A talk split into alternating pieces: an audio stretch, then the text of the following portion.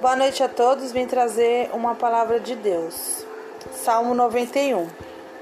Aquele que habita no esconderijo do Altíssimo, a sombra do Onipotente, descansará.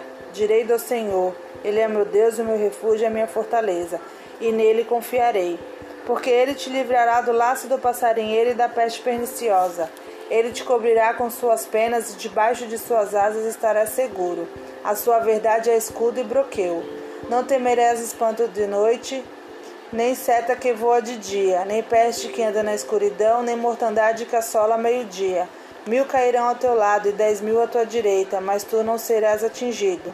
Somente com os teus olhos olharás e verás a recompensa dos ímpios, porque tu, Senhor, és o meu refúgio, o Altíssimo é a tua habitação.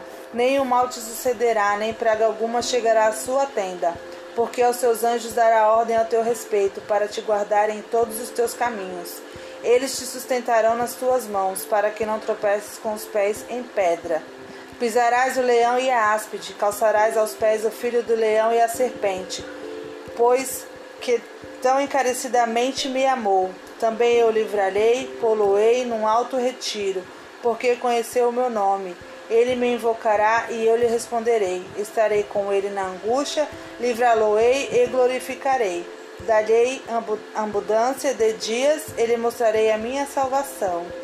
Que Deus abençoe a noite de todos, que todos possam dormir na santa paz do Senhor Jesus Cristo. Que Deus abençoe.